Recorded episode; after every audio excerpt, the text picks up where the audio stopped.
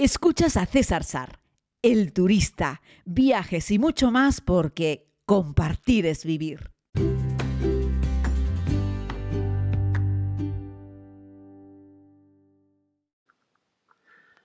Hola César, un saludo. Pues con respecto a esta tarifa plana de 600 dólares o euros, yo creo que sí, que lo compraría. Me parece que, que es un buen precio para volar durante un año por tu país o por una zona concreta o por media Europa o algo así. Estaría súper bien. Y oye, cuéntanos un día cómo funciona esto de esos billetes eh, que se pueden comprar para dar la vuelta al mundo, no sé si era en un año. Tienes 12 meses para volar con una alianza One World o SkyTeam o una de estas. Creo que eso funcionaba antes del COVID, yo no sé si ahora sigue funcionando. ¿Qué precios suelen tener? ¿Qué restricciones tienen? Creo que era volando en un sentido del globo, o hacia el este o hacia el oeste. En fin, dudillas de cómo funciona esto de la vuelta al mundo. Bueno, enhorabuena por los podcasts. Chao. Saludos querida comunidad. En algunas ocasiones en medio de una charla hago referencia a, bueno, cuando yo compro un billete de vuelta al mundo, o, ¿cómo? Perdona, hay personas que me interrumpen y me dicen, pero ¿hay billetes para dar la vuelta al mundo? Y yo le respondo sí, literalmente. Puedes ir, por ejemplo, a una agencia de viajes y comprar un billete para circunvalar el planeta. Algo que un viejo amigo, por cierto, no podía hacer.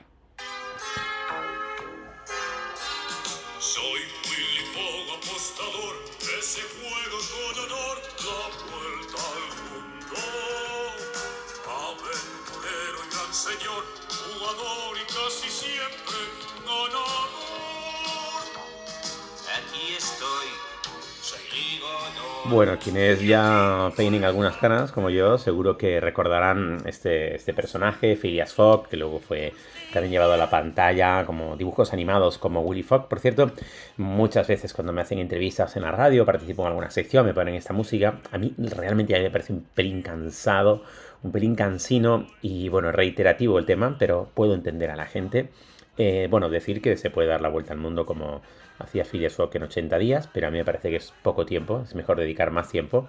Eh, y bueno, pues utilizaba algunos medios de transporte más entretenidos, como por ejemplo también el globo, etcétera. Eh, sí, respondiendo a la pregunta, que es el tema por el cual estamos hoy aquí, hay billetes de avión de, de vuelta al mundo. Y sobre esto quiero daros algunos, algunos consejos. Uno, es cierto que puedes hacerlo tú mismo. Tenemos dos principales billetes de, vuelta al mundo, ¿vale? Uno, el que nos ofrece Star Alliance, esta alianza global eh, que engloba, no lo sé, eh, pero un montón de aerolíneas del mundo. Eh, y otro, el que hace One World, ¿no? Yo las dos vueltas al mundo, mi billete de vuelta al mundo se lo ha comprado One World, entre otras cosas porque puedo partir con el grupo IAG y las dos vueltas al mundo las comencé en Londres y las comencé con British Airways, ¿vale? Eh, Star Alliance también te ofrece básicamente lo mismo. La forma de ordenarlo varía un poco, pero básicamente es lo mismo. Puedes hacerlo de dos maneras, te digo. Uno, entrando en la página web de One World o de Star Alliance y buscar billetes de vuelta al mundo, descargarte la aplicación y, entre tú y yo, volverte loca o loco intentando trazar eh, esta ruta de vuelta al mundo con todas las normas, restricciones que tiene, limitaciones, incompatibilidades, etc. Y otro, contactar con una agencia de viajes especializada en vuelta al mundo. Hay dos agencias mundiales, eh, globales, especializadas en esto. Una está en Reino Unido y otra está en Estados Unidos. Si realmente quieres más info sobre esto, te daré, escríbeme y te daré la información de la agencia. Si es solo por curiosear, eh, yo creo que no, que no merece la pena, aunque ahora os iré contando algunas curiosidades con respecto a estos billetes de vuelta al mundo. Es muy chulo porque te emiten un único billete con un único localizador que engloba todos los vuelos. Y además pone World Traveler.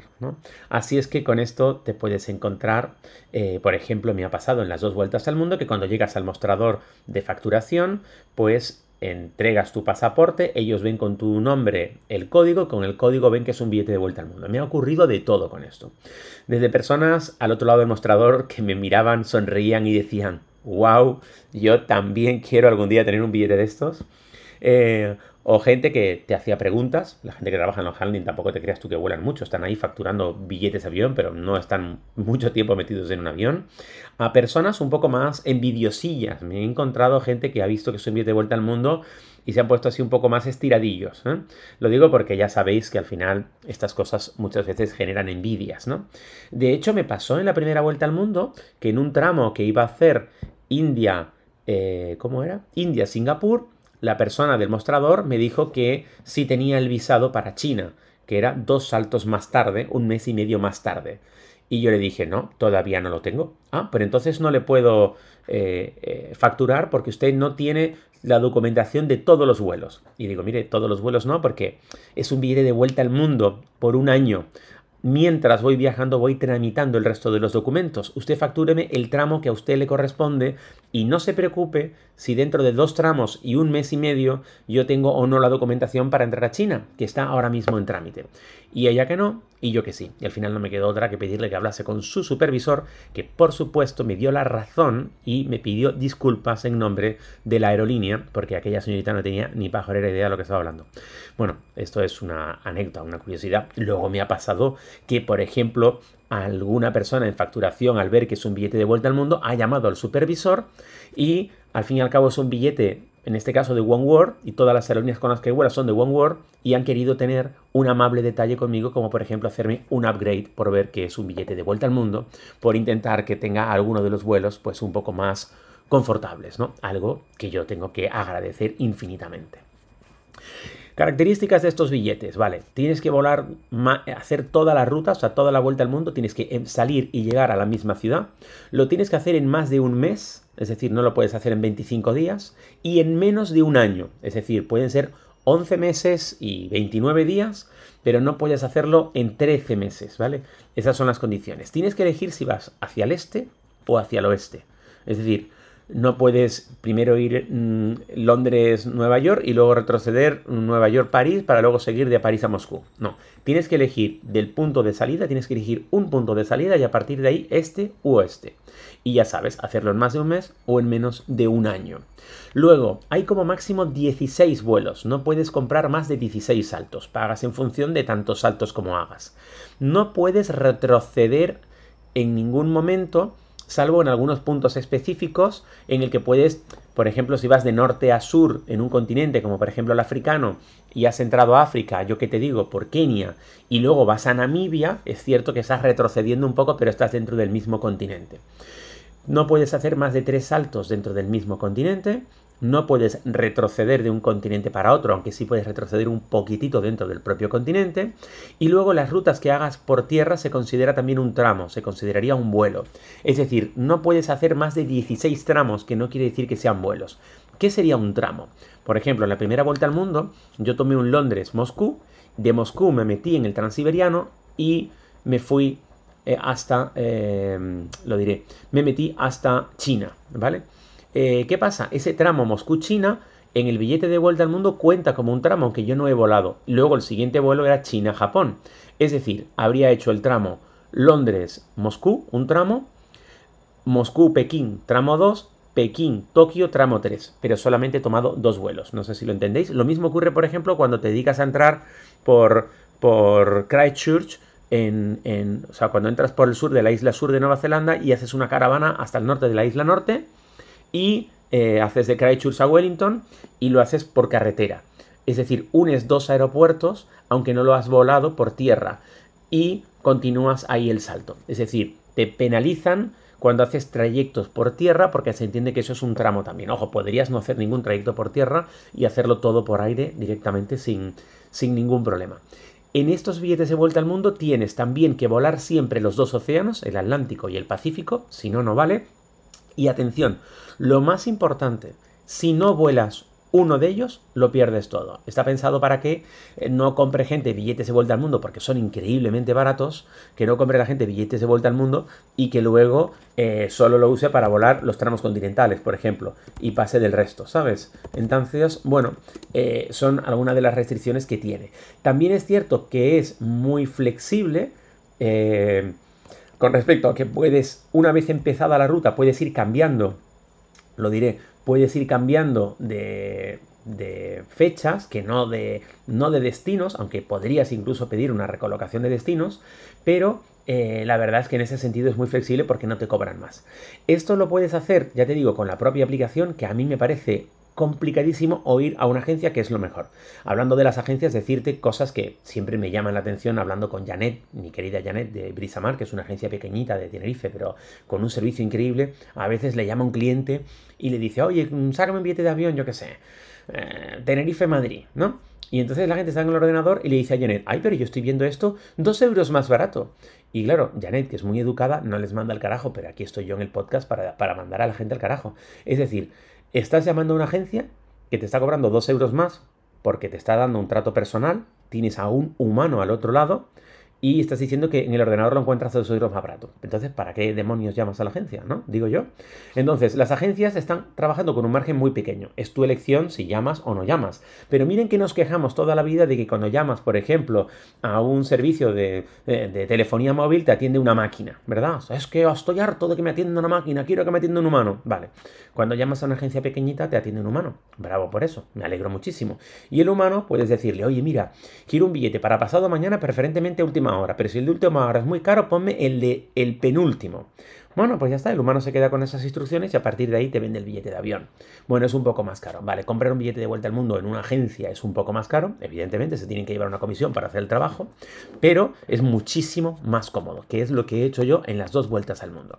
¿Queréis un ejemplo de, de billete de vuelta al mundo? Venga, por ejemplo, uno, Londres, Hong Kong, Hong Kong, Perth en Australia, Perth, Cairns en Australia, Cairns, Sydney, Sydney, Cosa Muy, Cosa Muy, Bangkok, Bangkok, Londres. ¿Cuánto diríais que vale esto? 1.281 libras. Me parece que, es, es, muy barato, ¿no? Vamos con otro, por ejemplo, Londres, Nueva York, eh, Nueva York, Chicago por tierra, ¿vale? Eh, Chicago, Los Ángeles, Los Ángeles, Sydney, Sydney, Johannesburgo en Sudáfrica, de ahí por tierra Nairobi, de Nairobi a Londres. 1.665 libras esterlinas.